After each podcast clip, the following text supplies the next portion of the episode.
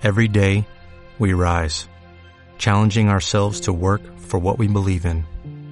At U.S. Border Patrol, protecting our borders is more than a job, it's a calling.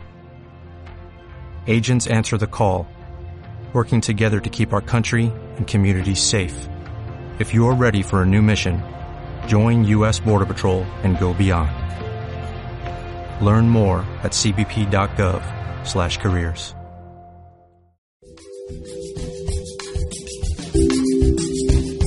Hola, ya está por comenzar Despertar Interior. Todo para tu crecimiento personal con Mónica Morales.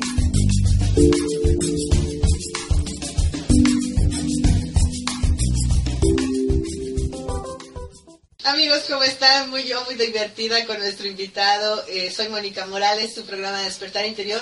Y hoy vamos a hablar de, un tema que es muy delicioso hablar con Daniel Russo. Él es nuestro invitado el día de hoy. Y vamos a hablar del arte, vamos a hablar de la necesidad de, regresar al arte. ¿Y por qué vamos a hablar de esto? Pues bueno, creo que dentro de la historia de Daniel, dedicarse muchísimo tiempo a, la computación, a los sistemas, a, la programación, a páginas web. En algún momento de tu vida dices, el arte está ahí, necesito regresar. Sí, buenas tardes, buenos días, buenas noches, lo que sea, en cualquier punto del planeta. este, Sí, pero igualmente creo que mi profesión es muy creativa. ¿sí? Hay arte en informática, parece que no, uh -huh. pero hay arte en informática.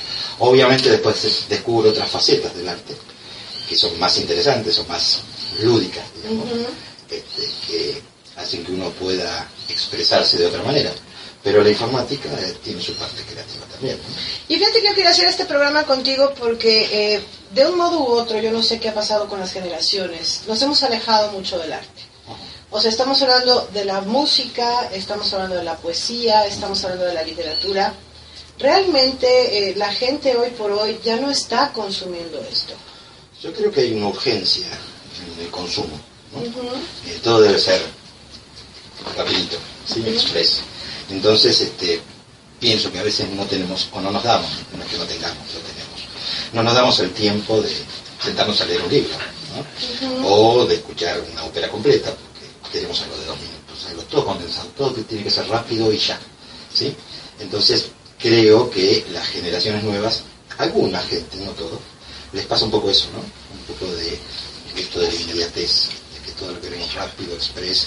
Entonces, todos hablamos de Rayuela y nadie leímos a Rayuela. ¿sí? O todos hablamos del Ulises de Joyce y nadie leyó el Ulises de Joyce. Y ni que hablar del Quijote, que es un modo que así, que nadie lo quiere agarrar, ¿no? O lo que hablábamos antes del corte, que, que eh, nadie está leyendo a Tolkien, Ajá. nadie está leyendo como toda la saga Ajá. en libros, y, y, ya lo ve en la película y ya con eso no, bueno, por eso, por eso es todo muy expreso, ¿no? Uh -huh. Yo creo que de ahí parte un poquito el tema, ¿sí?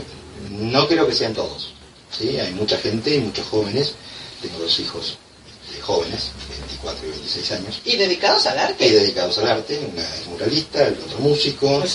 Este, que, y su grupo de gente, digamos, uh -huh. su grupo de amigos, que son la excepción, ¿sí? Después sí tenemos este, esto que decís eh, ¿Se lee menos?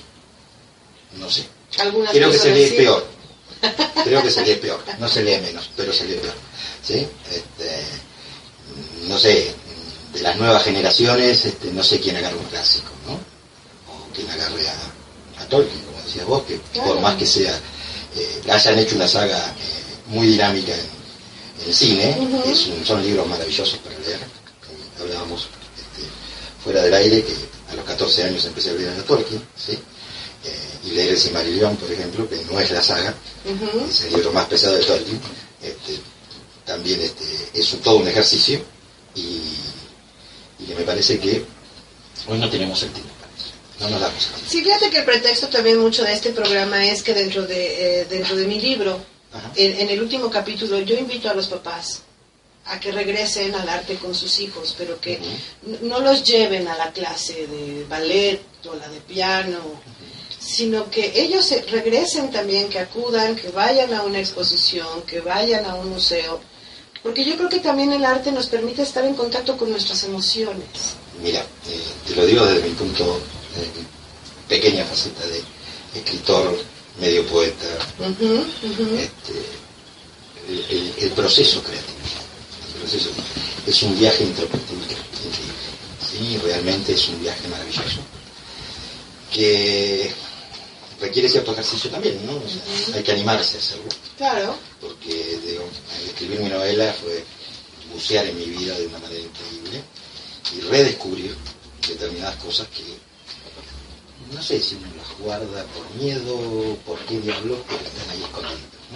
Y cuando uno se pone a bucear en eso, eh, empiezan a salir un montón de cosas que dices, wow, esto está ahí adentro. ¿no? Exacto. Y también eh, ese, ese proceso creativo creo que nos ayuda a, conocernos a nosotros.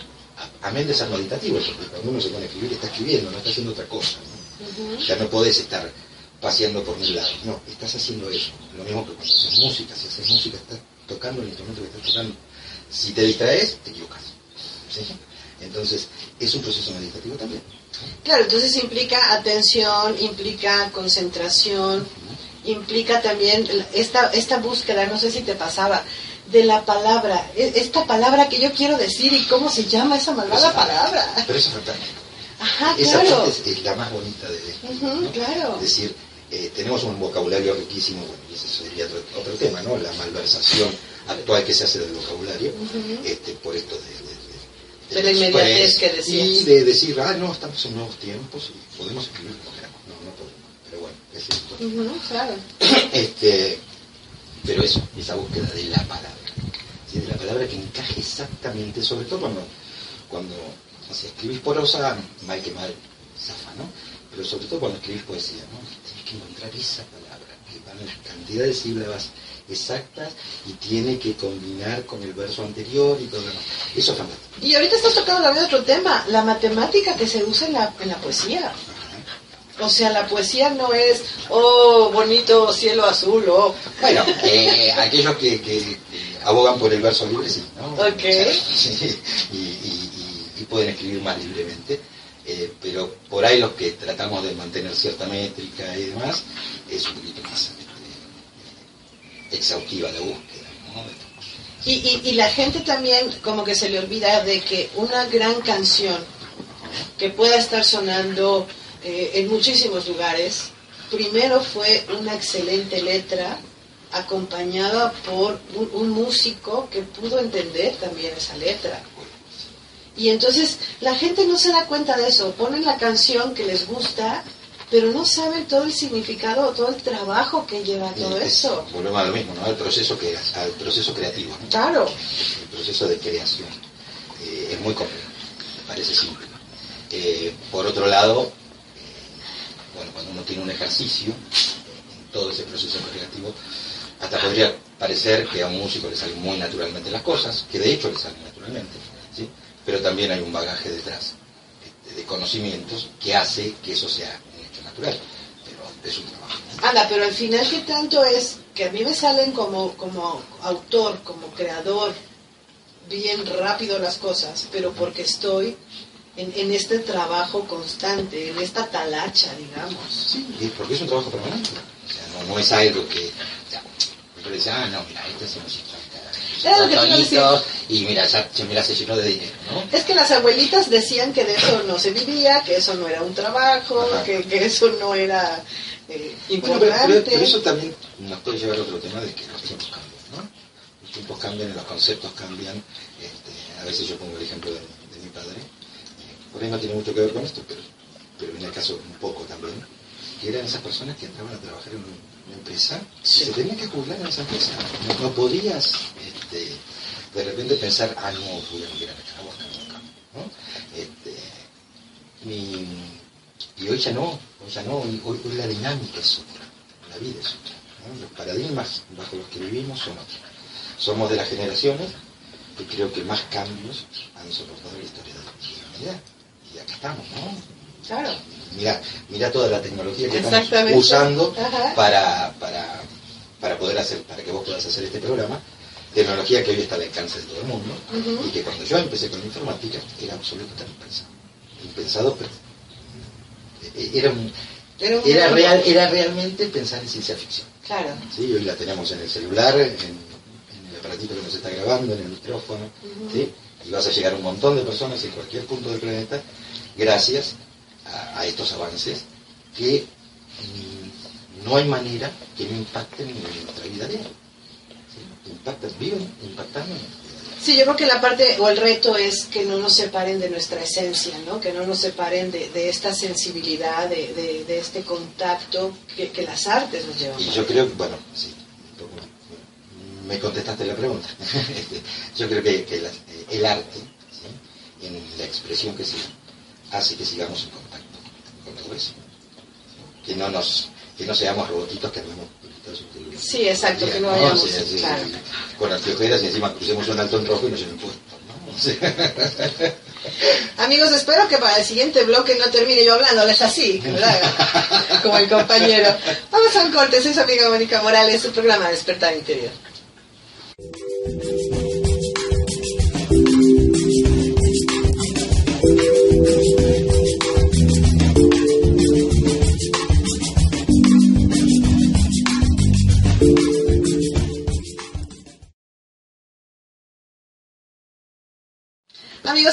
Regreso y estamos con Daniel Russo.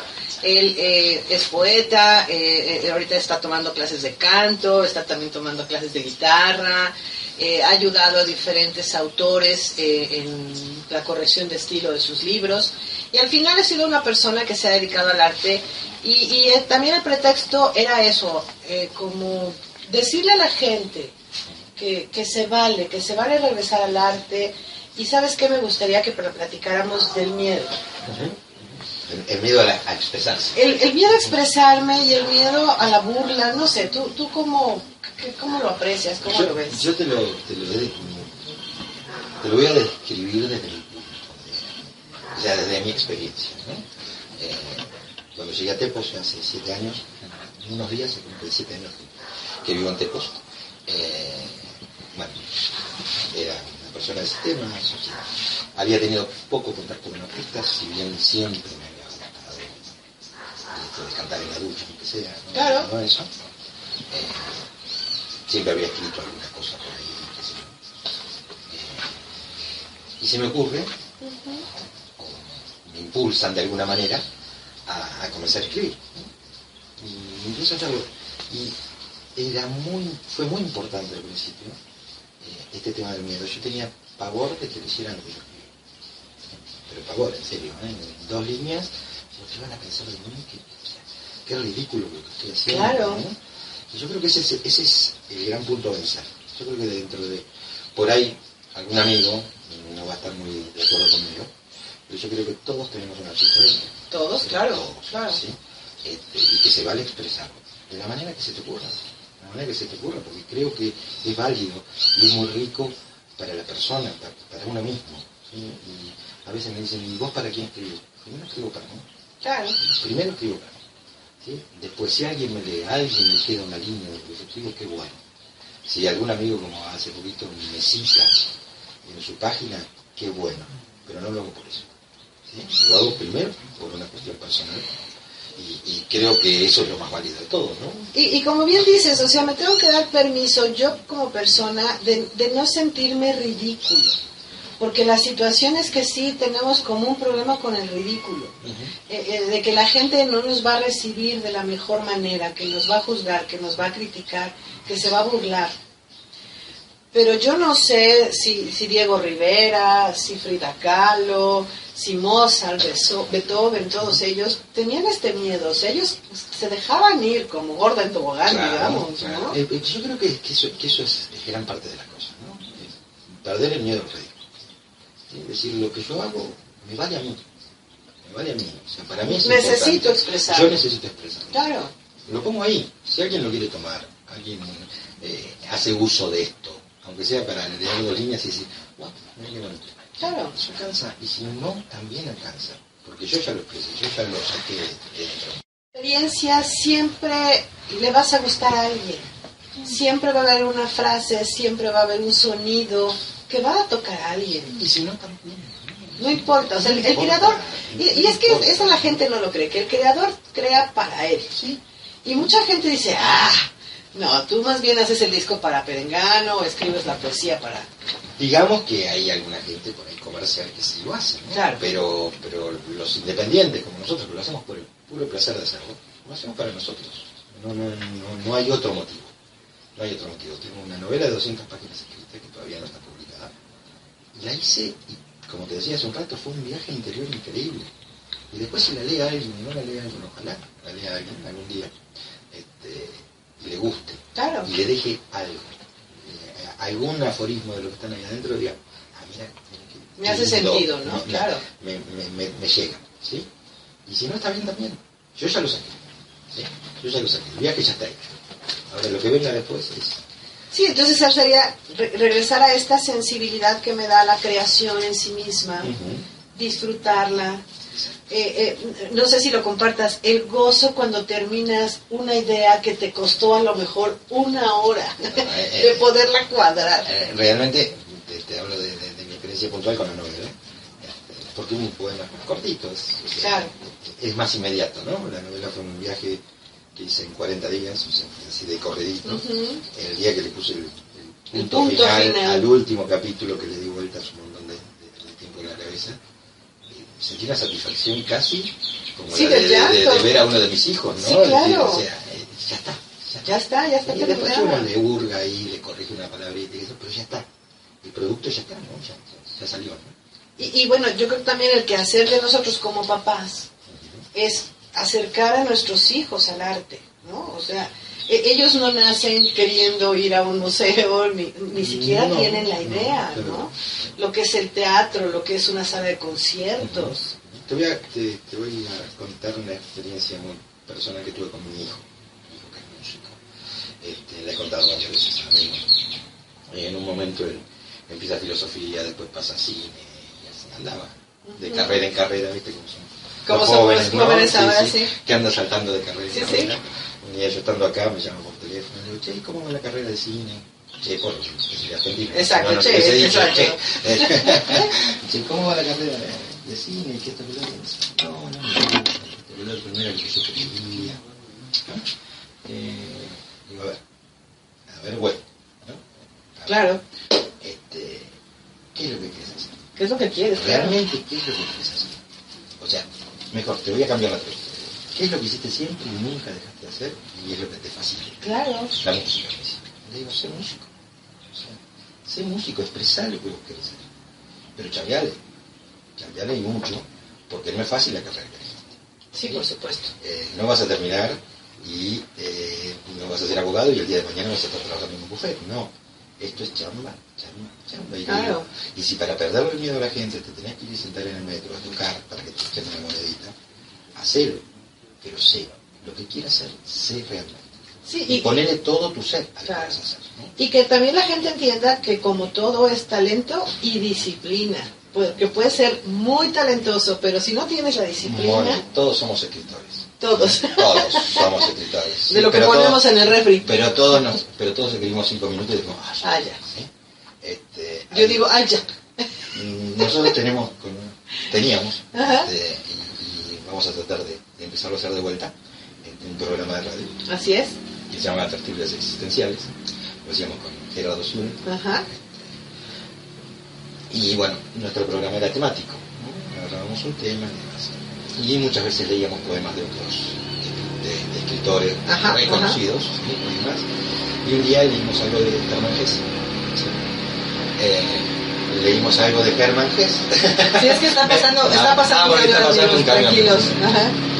Sí, no es, no es este, la, la tercera guerra mundial ni nada. Exacto, no, exacto. Entonces, Es solo un cambio. Es solo un cambio. Estábamos leyendo y leímos un poema de Hesse. Y a mí siempre me gustó un poquito interiorizarme de la gente de la que leíamos. Por supuesto. Más allá de que Hesse he leído casi toda su, Su obra. su obra. Eh, y me encontré con un dato muy curioso. Este hombre, en toda su vida, respondió más de 20.000 cartas de sus admiradores ¡Guau! de forma manuscrita. En ese tiempo Sí, no, ese había, no no había WhatsApp, WhatsApp, no había claro. copy-page, ¿viste? Copio, sí. pego y mando. No. Esa persona le escribió, le respondió a 20.000 Guau. gente que lo había leído, le respondió de forma manuscrita. Si eso no es chambear. Sí, por eso supuesto. chame. Porque ideas tenemos todos. El tema es, pongámosla, desarrollémosla y veamos el esfuerzo realmente, que esta persona escribió 20 novelas en su vida, que, que genera escribir una sola novela. No, y, y la realidad es que, por ejemplo, un escritor necesita leer otros libros de Obviamente, otros autores. obviamente. ¿Por qué? Para no replicarse, para, para nutrir. Pero también necesita salir a vivir. Exacto. Y entonces es el, el observar la puerta, eh, a esta persona cómo se mueve, cómo sonríe. O sea, al final todo es un estímulo Yo no- para el artista. Yo no sé cuánto vivían esos escritores realmente, se la pasaban la vida escribiendo. se la pasaban la vida escribiendo porque, aparte con medios que hoy tenemos, hoy es muy fácil. Sí, Yo la agarro mi es que sí. computador, escribo, qué sé yo, edito, me corrige, hasta me, me, me- me pone cuando la, la gramática no está bien, me, me pone en azulito. Exactamente. Ellos no tenían nada de eso. Imagínate hacer un manuscrito en esa época. Y sabes que ahorita que lo dices, la valentía. Se me ocurre que es un acto de valentía porque a lo mejor también sus familias dijeron, de eso no vas a vivir, vas a ser un pobre diablo. Este, Es muy probable. probable. En eso no hay futuro y bueno, de hecho muchos fallecieron y sus obras se conocieron hasta muchísimo después. Exacto. Pero yo creo que sí se necesita ser valiente en decir, este es mi oficio, aquí me realizo, aquí estoy bien. Pero fíjate que en ese caso, y estamos hablando de genios, ¿no? Ujú. O sea, estamos hablando de Hess, vamos a hablar de Kafka, que él este, murió muy joven, Ujú. murió muy joven, y que había dejado expresamente asentado que no quería que se publicaran sus libros. Que si no fuera por un amigo de él, todo el, el planeta se hubiese perdido de Kafka, ¿no? Este, yo creo que, que ahí había algo interno muy fuerte que los hacía ser lo que fueran. O sea, el genio estaba por sobre la persona. ¿sí? Este, estamos hablando de otra cosa, acá estamos hablando del arte de todos nosotros, que no somos genios, ¿sí? Claro. Entonces, pero que todos tenemos el derecho, y te diría, si- sin llegar a equivocarme, hasta la obligación de expresar. ¿sí? Por el bien nuestro, no por el bien. Y, y la posibilidad, nada más que nosotros, el- lo importante sería que dejáramos de ser nuestro propio obstáculo, Eso también. ¿no? Como dejar a un lado mis peros, mis, mis temores, ¿no? Sí, tengo, tengo amigas que me dicen, por ejemplo, ay, sí, yo escribo. No, escribo. Ay, me da vergüenza. Amigos, un tema muy interesante. Estamos con Daniel Russo, su programa Despertar Interior. Vamos a un corte. Soy Mónica Morales.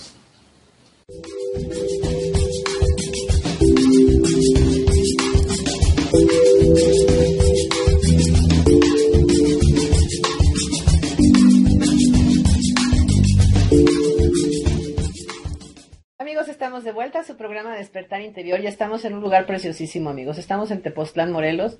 Les agradecemos muchísimo a Ana Vega y a Gerardo Siwil que nos prestaron este espacio maravilloso para estar en contacto con ustedes. Y ya me están regañando porque otra vez volví a decir mal su apellido. Siul. A ver, a la, a la de tres. Siul. y bueno, estamos aquí con Daniel Russo y como pueden darse cuenta estamos muy divertidos porque estamos hablando del arte, estamos hablando de darnos permiso de crear, pero también estamos hablando de que tu papá eres el encargado de llevar a tus hijos y de acercarlos al arte y entonces como que hay que quitarle esto de, ay, qué aburrido, qué feo, qué fea música. Eh, yo, yo lo que aprendí, mm, todo lo digo desde mi experiencia por mis hijos, ¿no? Es que uno tiene que ser mucho más amplio de criterios. ¿Verdad? O sea, mucho más amplio de criterios porque nosotros tenemos nuestros gustos, venimos con nuestras anteojeritas así, y si uno le presta atención a los chicos puede descubrir cosas interesantes también, ¿no? O sea, Sí, y, y decíamos, ¿no? Eh, eh, a lo mejor darme la oportunidad de cada semana conocer un autor diferente Ujú. en libros, pero también Seguro. conocer a un músico un músico diferente. diferente. Y a lo mejor yo no resueno con su música, no resueno con sus letras, pero al final ya entra a mis oídos, a mi sistema nervioso. Sí, por lo menos aceptarlo, ¿no? No tratarlo como, como nos decían a nosotros, ah, no, esa nueva ola que traen ustedes, que porque en Argentina si no escuchabas tango no se valía. Sí, por ¿no? supuesto. Bueno, pero después vino el rock y todo Ajá, eso. claro. Y eran los melenudos, ¿no? Eran la, la gente que, ¿y estos qué quieren hacer de la música, no? Claro. Hoy son los clásicos. Aquellos hoy son los clásicos, ¿no? Entonces, toda esa música que por ahí un poco extraña hoy escuchamos a, a nuestros oídos, ¿no? Y van a ser los clásicos de mañana. Sí, y aparte nos llenamos creo que de tabúes, o sea, la- en, en cuanto por ejemplo a la música, Hoy por hoy está sonando una música que a lo mejor no todas las personas resuenan con ella. Pero pues hay que darnos permiso. Somos felices los cuatro y todo eso. ¿no? Exacto, ¿no? Po- Podemos darnos permiso y entonces decir, bueno, ahora sí ya tengo argumentos para decir por qué sí me gusta, por qué no me gusta.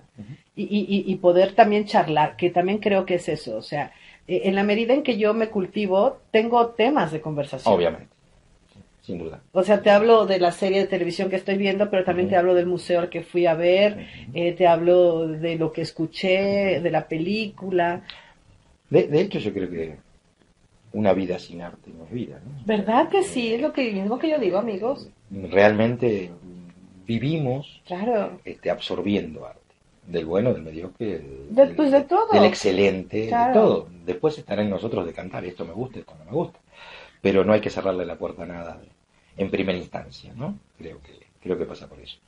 Y que sí, como padres, como vos decís, este, creo que hay este, una, eh, digamos, debería ser muy importante que, que los incentiven a los chicos, ¿no? O sea, incentivar a los, a los chicos a, a la música, al arte, a la, a pintura, a lo que fuera. a lo que fuera. Acercarnos. Sí, al acercarnos porque nos desarrolla, nos desarrolla. Nos desarrolla a ellos como chicos y a nosotros como papás, Y fíjate que te comparto algo maravilloso. Resulta ser que en casa están haciendo composturas. Ajá. Y entonces la persona que está haciendo las composturas escucha ópera. Ah, mira.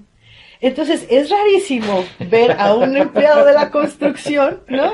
Que está en el, con los gorgoritos, ¿no? Eh, Y, y el tipo escuchando ópera. Claro, y entonces es como si él estuviera ahí danzando, ¿no? Con los tabiques y el cemento. No sé si el trabajo lo va a hacer bien, pero que vos la estás pasando bien también. pasando bien, ¿no? Y, y sabes qué? que le agradecemos, ¿no? Claro, Porque no claro. estamos ahí Que- que escuchando. no me ponga ahí en la, la Claro. cunita, ¿no? Y entonces también como no satanizar nada. Nada. O sea, todo está ahí para que todos agarremos Sí, lo ni- que ni haya. tampoco pensar que determinado arte es para determinado tipo de intelecto, determinado Exacto, tipo de gente. ¿no? exacto. Yo creo que el arte está hecho para todos. ¿sí? Pensar que cuando Mozart es- escribe su, su, su opereta Fígaro, Ujú. lo escribe para el vulgo. Era, era música vulgar en ese tiempo. ¿sí? Carmen, Eh, Carmen, bueno, era, era música Era vulgar, pueblo, era para el pueblo, y hoy son los clásicos. claro. A eso hablo de- con respecto a lo que te decía recién. Yo, ¿Qué de lo que estamos escuchando hoy, dentro de 20, 30 o 100 años, no va a ser un clásico? ¿Sí? Los Beatles en el 60, en Claro. el 70. ¿sí? Era música de locos. ¿sí? Esos melenudos, esos locos, mirá la música de porquería que están haciendo. Y y hoy resulta que es un clásico. sí, es un ¿sí? ícono. Es un También. ícono. Y aparte, bueno, le ha enseñado rock a mucha gente que ha venido atrás. Exactamente, ¿sí? Y cuanto más los escucha uno, más cuenta se da los genios que así es. ¿Sí? Ahora, entonces yo creo que, que la- el chiste de todo esto es sí acercarnos, sí disfrutar, Ujú. sí a lo mejor emitir juicios, no está, no está mal, ¿no?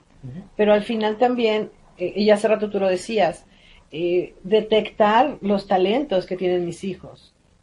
Sí, o no, no- no sé si tanto esto de detectar los talentos, dejarlos ser, Claro, ¿sí? Dejarlos ser con libertad, ¿sí? Dejarlos libertad. Mi hijita, que hoy es muralista, este, a los tres años pintaba las paredes, yo no sabía que con el tiempo... Exacto, ¿no? y lo lógico hubiese sido decirle, nena, no, me, no me pintes las paredes, ¿no? O sea, Ajá, claro. Pero ella ya pintaba paredes, ¿no? ella ya pintaba paredes. Sí, y, y no estamos tocando el tema de la escultura, pero también hay magníficos escultores y que empiezan con la plastilina en el Eh, jardín de niños, ¿no? Obviamente.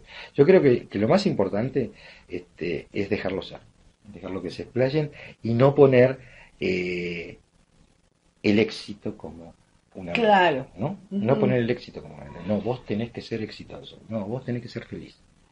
Primero tenés que ser feliz. Feliz. ¿sí? Después ser exitoso, si querés, si, te- si- si- se te da en un mundo cada vez más complicado, más Claro. competitivo. Pero no es el, el lo difícil, objetivo. por ejemplo, hoy que es sobresalir como escritor, sobresalir como músico, cuando antes tenías, este, eh, yo otra vez pensaba, ¿no? Qué linda la época del 40, del 30, donde todos los escritores famosísimos de hoy Se se, conocían y se juntaban. y había este, círculos de escritores. Pues a lo mejor y- nosotros estamos empezando en esto.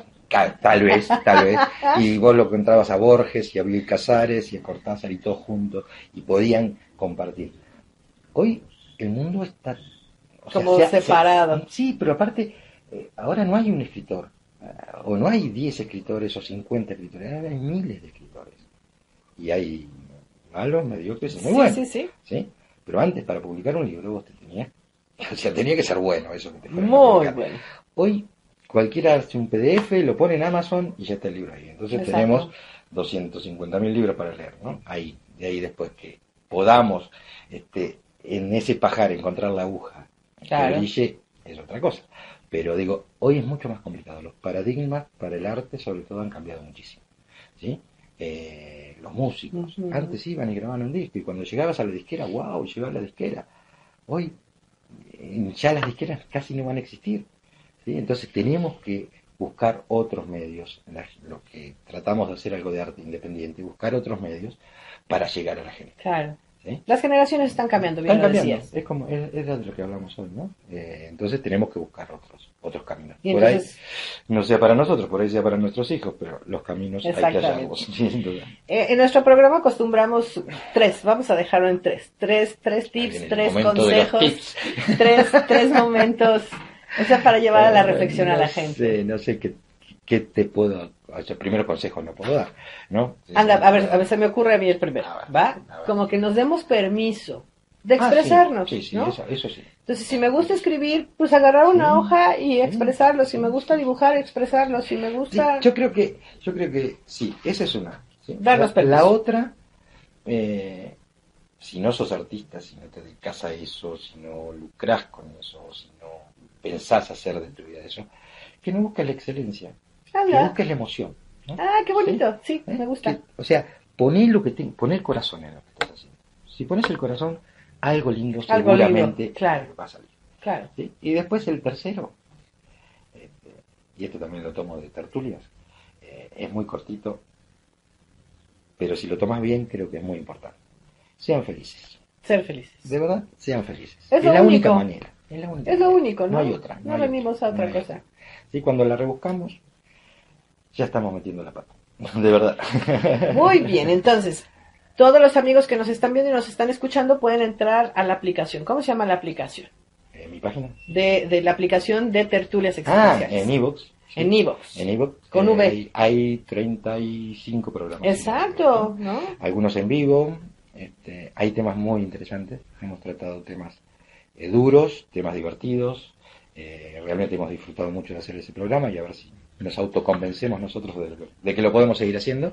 Eh, en iVoox eh, el canal es Tertulias Existenciales. Tertulias existenciales. Ahí pueden encontrar los a aparecer. 35 programas. ¿sí? Perfecto. Y hay una página en Facebook que también se llama Tertulias, Tertulias Existenciales. donde están posteados los 35 programas también. Perfecto. ¿sí? Y si te quieren encontrar, ¿dónde? En Facebook estoy como Dani con i latina ruso, Dani Russo, también Sí. se lo vamos a poner, amigos. o si no por mail, es de ruso con doble S siempre, Ajá. 0562 arroba gmail.com.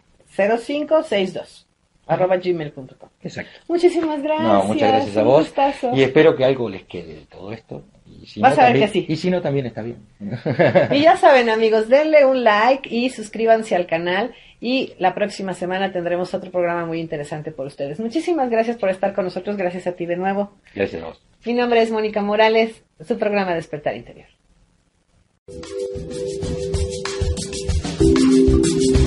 Gracias por acompañarnos. Los esperamos en el próximo programa.